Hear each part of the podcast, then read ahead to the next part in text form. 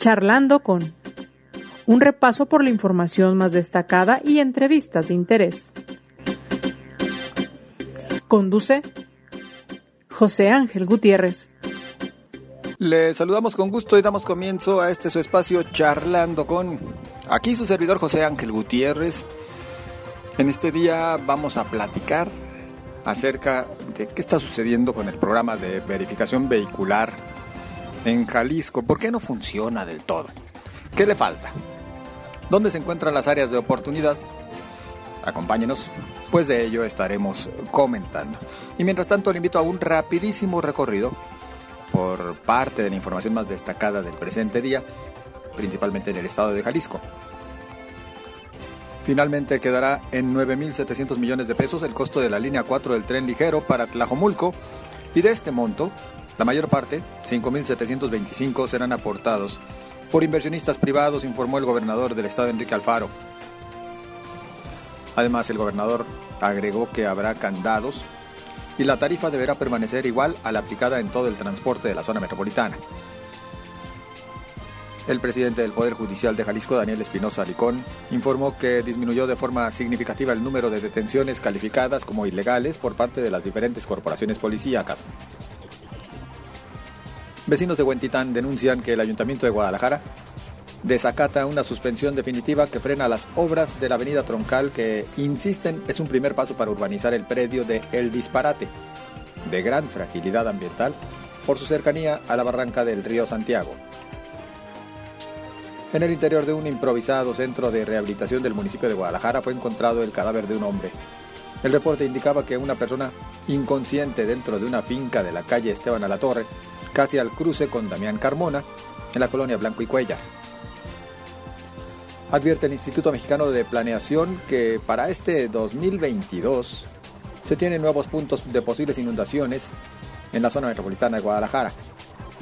El secretario del mismo, de este Instituto Metropolitano de Planeación, Mario Silva, dijo que para este año serán 60 puntos más los de alto riesgo de sufrir inundaciones. En información nacional, el gobernador de Oaxaca, Alejandro Murat, que luego dijo que luego de revisar zonas afectadas tras el paso del huracán Ágata, se reporta una cifra preliminar de 11 personas fallecidas. El presidente Andrés Manuel López Obrador informa que ya se entregaron los resultados sobre los efectos que provoca el horario de verano, los cuales se darán a conocer en los próximos días, pero adelantó que son pocos ahorros y bastantes los daños a la salud, por lo que se podría buscar la eliminación de dicho horario de verano en octubre. Es tan solo parte de la información más destacada. Le invito a que me acompañe a lo siguiente. El programa de verificación vehicular o verificación responsable como le llaman en el caso de Jalisco, ¿qué es lo que sucede con él? ¿Por qué aún no funciona como sería lo ideal? Y sobre todo no invita al automovilista a lo que es realmente importante, tener su vehículo en buenas condiciones mecánicas, afinado como debe de ser, para contaminar menos. ¿Qué es lo que sucede? Bueno, nosotros platicamos en esta ocasión con Jaime Aldrete, quien es el presidente de la Asociación de Talleres Acreditados Independientes. ¿Cómo está? Buenas tardes. Buenas tardes, Juan. Un saludo al auditorio.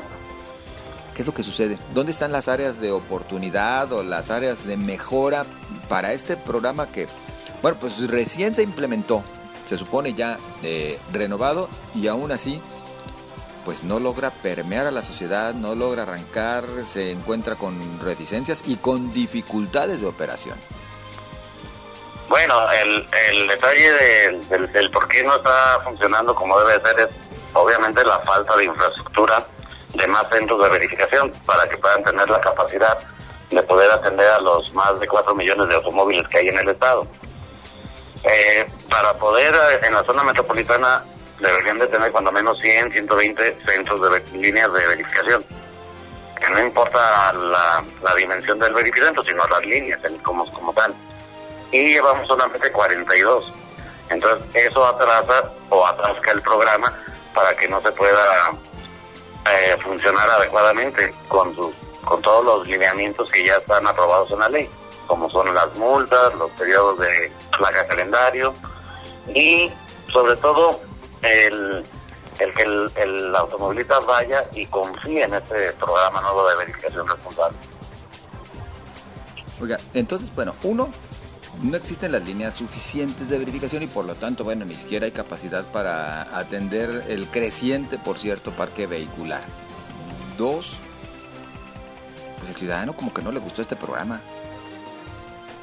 No, no, porque vamos a suponer que entraran la aplicación de multas como habían dicho anteriormente el gobierno. Si llegara a suceder eso en julio, eh, el programa como tal colapsaría, porque ahorita hay problemas para hacer una cita para la verificación, no tienen la capacidad, entonces el call center está fallando, no hay no hay suficientes verificentros y pues obviamente quedarías expuesto a una multa sin poderte defender. Eso conlleva a la molestia generalizada de, pues, de la mayoría de la, de la gente. Entonces, eh, este fue un programa mal planeado y peor ejecutado. Pero están a tiempo de poder este, darnos un programa que realmente sea de afinación responsable. ¿Cómo? ¿Cómo se puede hacer o qué es lo que deben eh, básicamente mejorar o cambiar inclusive? Bueno, tendrían por lo pronto que, que poner en vez de eh, eh, echar andar esas 120 líneas, 140 líneas que serían apenas suficientes para poder darle cobertura a todo el parque vehicular. Las multas tendrían que relajarse hasta que no sea 100% el programa, mejorar el call center y sobre todo exhibir los documentos que certifiquen que sus equipos de los centros de verificación estén dentro de la norma federal porque ha habido muchos problemas con ese tipo de, de, que están tomando las normas a criterio propio, no como las marca la, ley la ley federal. Entonces, son muchos puntos importantes que tienen que, que corregir o, rediseñar, pero no sé si el tiempo les vaya a ajustar porque pues ya prácticamente vamos muy atrasados, van cuatro años del anuncio del programa y muy pocos centros de verificación, entonces no sé si les dé el tiempo. Tiempo hablando de los tiempos eh, políticos o de gobierno, ¿no? Sí, así es, porque pues, a todas luces la verificación es una medida impopular. Entonces, este, como no hay la cobertura suficiente, tal vez para el 2023 o mediados del 2023 puedan tener esas 120 líneas operando. Pero ya estaríamos entonces en tiempos electorales y quién se va a aventar ese trompo a la uña. Quizás Jalisco vaya a quedar sin programa de verificación todo este sexenio. Es muy probable. Oigan, lo que sí es lamentable porque al final pues terminamos eh, viéndonos perjudicados por lo que refiere a la emisión de contaminantes, don Jaime. Eh, mm, ¿Cómo? Yo, permítame que insista, eh, el cómo sí, cómo sí se puede todavía porque de momento por supuesto que es impopular, por supuesto que a nadie le gusta pagar para que le verifiquen el automotor y eso es lo que causa ruido al ciudadano. A nadie le gusta que lo entretengan tanto como está sucediendo con el call center para conseguir una cita o en las enormes filas para ya afinar el automóvil. Y tampoco nos gusta a nadie que al final de cuentas mezclen otras cosas, como lo que en el anecdotario ha quedado de que si las llantas del automóvil son de media vida para allá, pues tampoco se puede pasar la verificación. ¿Qué sucede? ¿Qué hay que ajustar? Pues precisamente esa es la parte técnica que, se tiene que, ver. Si quisieran realmente poner a funcionar este programa de verificación para hacerlo, para socializarlo, pues para que fuera no tan impopular, se tendrían que relajar un poco las exigencias que están pidiendo. Eh, no poner las normas para carros viejos como si fueran de carros nuevos. Y sobre todo, hacerla tal vez con un costo menor para que la gente no sienta que es muy caro un servicio que no funciona. Entonces, tendrían, tendrían que rediseñarle ahí un montón de cosas, pero ya está en la ley, cosa que no se puede mover. Entonces, lo que le toca es a los diputados ver no solamente hacer una prórroga de las multas, sino cómo hacer que el programa realmente funcione para lo que fue diseñado, que es mitigar las emisiones contaminantes y mejorar un poco la calidad del aire de la zona metropolitana. Eh, vamos a intentar, estamos intentando hablar con los, con los representantes populares del Congreso para que se pueda tomar una vía corta y que realmente se tome en serio el problema ambiental. Porque eh, pues ese, es ese fue el giro que le dio el gobierno, hacer un, un programa recaudatorio, pues por eso no funciona ahorita. Es un programa, a ver, tratando de ser justos, en parte sí recaudatorio porque lo que busca es crear ese fondo verde, don Jaime, que al que se va, por cierto, creo que el 20%, ¿no? De lo que se cobra, pero en contraparte hay otro, creo que 40% que se va para el proveedor de la tecnología y otro 20% para quienes tienen las concesiones de las líneas de verificación. No sé si más o menos vamos en este en este tenor. Sí, Sí, mira, son 500 pesos lo que te cobra dentro de tu tiempo de, verificar. 200 pesos van para el proveedor de la tecnología. Otros 200 pesos van al bolsillo del, inversionista privado, el que puso el verificentro. Y 100 pesos van al gobierno del Estado. Tuvimos una reunión con, con el secretario del Medio Ambiente, Humberto Graf, donde le cuestionamos esa parte del Fondo Verde. Y eh, está muy oscuro el, el, o sea, los que manejan el Fondo Verde es el, Ejecutivo, Enrique Alfaro, Secretaría de, Medio Ambiente, Secretaría de Movilidad, Secretaría de Salud, una universidad y una asociación civil, pero nunca nos enseñaron quiénes eran. Y no nos dijeron cuánto se ha, cuánto ha habido, cuánto han recaudado del Fondo Verde y en qué se ha utilizado para el medio ambiente. Entonces, eh, este del Fondo Verde es otro, otro tema que no nos han dicho, lo único que nos dijeron que de ahí del Fondo Verde pusieron los dos verificantes del gobierno, los que están operando, el que está en Magisterio y el que está en Enrique de León. Sin embargo, y las líneas móviles, sin embargo, si vemos los resultados ahorita de la verificación, menos del, del 1% ha verificado en todo el estado. Los taxistas amarillos y los Uber prácticamente han ignorado la verificación. Entonces está fracasando la verificación porque no lo hicieron, en, no hicieron la transición adecuada para mí. Debieron haber primero instalado los centros de verificación con las nuevas tecnologías, dar un plazo adecuado para que no se perdiera el tema de la verificación y luego ya cuando tuvieran todo, entonces sí, aplicarlo todo al tiempo. Pero no lo hicieron así. Entonces ahí están las consecuencias y el fracaso del programa. Oigan, Jaime, menciona usted entonces que la salida la salida que desde la agrupación de ustedes y también otros grupos de activistas que se vienen sumando se encuentra en ajustes desde el Congreso del Estado. La pregunta, ¿qué pasaría por lo que refiere al pago de indemnizaciones para el actual proveedor de la tecnología, para quienes ya tienen eh, líneas concesionadas? Porque pues ahí al final pues todos tendríamos que pagar con recurso público. Bueno, es que de todos modos vamos a tener que pagar con recursos públicos.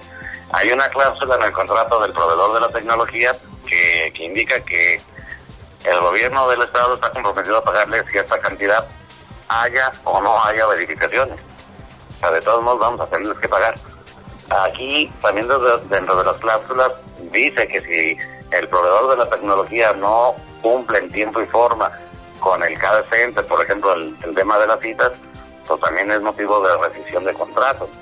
Entonces sí, sí hay, o sea, no tenemos por qué pagarle, se tendría que revisar a fondo los contratos y hacer las, modificaciones adecuadas para que no se le esté pagando a un proveedor eh, un programa pues, que en la realidad no existe o que no es suficiente. obligado a preguntarle, y, y, perdón, pero porque habrán quienes también estén diciendo desde siempre, inclusive se los han mandado decir, ¿no? Que ustedes como talleres acreditados en su momento más bien pues están sentidos porque les quitaron lo que representaba eh, el negocio de la afinación y la verificación con el anterior programa. ¿Hay tal sentimiento, don Jaime? No, porque a final de cuentas, siempre lo dijimos, somos talleres mecánicos, nosotros nos encargamos de reparar y de hacer afinaciones.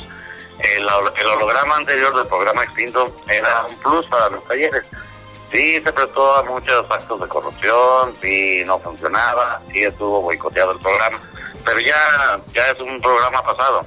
Ahorita lo que, lo que nos debe de interesar es ver que la calidad del aire no mejora, por el contrario, va contaminándose todos los días más.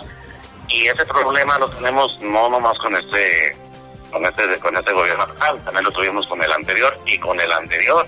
Entonces es un problema que va creciendo y que no se le ha puesto la debida atención o seriedad, que es un problema de salud pública que no han sabido o no han querido atender adecuadamente.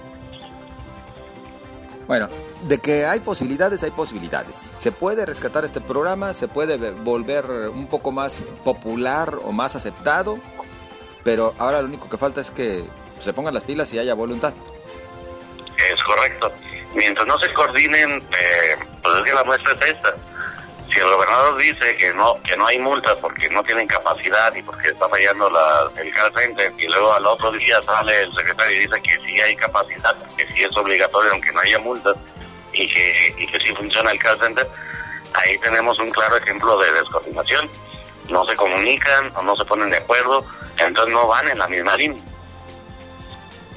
pues urge entonces que vayan en la línea y esperemos que desde el Congreso pues exista también esa sensibilidad.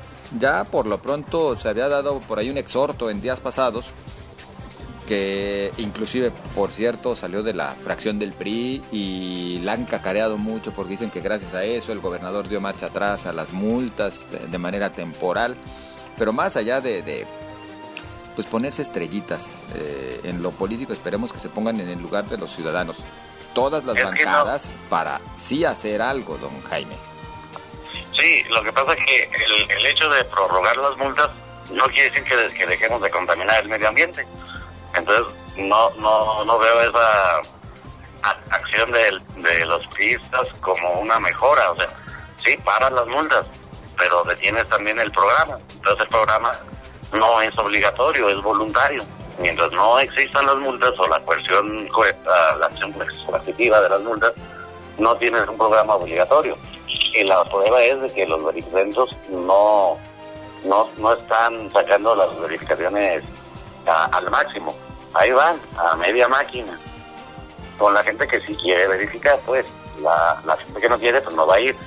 Tiene mucho que ver también, Ángel, el, el, el detalle de que el director de, de Abraham Torres, se haya anunciado que con este programa más de un millón de carros van a dejar de circular. Entonces, ese millón de, automovilistas, cuando lleguen las multas, cuando los empiecen a, quitar los vehículos, pues esa es una, ese va a ser un, movimiento masivo pues, que se van a defender y van a estar en contra de esa acción. Poco popular también lo dicho por él, pero en buena medida, tal vez en el fondo con cierta razón, pero yo creo que hay formas de decirlo y de hacerlo, don Jaime. Yo, si estuviera en el papel de un ciudadano que tiene un carrito ya modelo pasado y simplemente así, de la noche a la mañana me dicen, pues es que tu carro va a dejar de circular, por supuesto que me voy a molestar, pero si me dijeran, oye, es necesario que mejoremos la situación, vamos a aplicar un programa especial de apoyo para la renovación de los automotores, pues otro gallo cantaría, ¿no? Eso se habló precisamente en la reunión con el secretario Graf y dijo que, por ejemplo, para los microempresarios o, comerciantes irregulares, tiangueros, vamos a poner, que abrirían un fondo por, medio de FEDECO para reparar sus carros o hacer una transición tecnológica. Sin embargo, pues nada más quedó en palabras porque no les han dado la mesa ni la reunión. Esa es la falta de, seriedad que vemos de parte del gobierno. Si realmente quisieran, apostarían por, eh, por ese tipo de, de, de apoyos. Si tu carro no va a pasar, vamos a hacer la lucha para, si no se puede, pues por, la, por la tecnología vieja, vamos adaptándole una tecnología nueva para que sí se pueda y no condenes el carro a la, a la chatarra. Claro. Bueno, pues esperemos, esperemos que aún se logre avanzar por el bien de todos. Don Jaime Aldrete, ¿algo que guste agregar? No, solamente eh, Sí, es importante tener un programa de verificación obligatoria, sí lo es, está marcado en la ley. El gobernador, el secretario Graf, deben de sujetarse a la ley y no estar cada quien por su lado eh, interpretando la ley a, título personal, pues. Entonces, deben de poner ya más atención en el programa, igual a lo mejor que le bajen un poco el costo, que lo hagan que lo hagan accesible a la mayoría de la gente, pero que estén coordinados. Si no hay coordinación, pues no hay verificación. Exacto. Don Jaime Aldrete, presidente de la Asociación de Talleres Acreditados Independientes, muchas gracias por acompañarnos. Gracias a ustedes por invitarme. Un placer, por supuesto, muy amable. Y también a usted que nos escucha, le invito a que participe con sus comentarios a través de las redes sociales. Recuerde, estamos a la orden en Twitter, arroba José Ángel GTZ, y en Facebook José Ángel Gutiérrez, la fanpage a su disposición. Pásela bien, nos escuchamos mañana.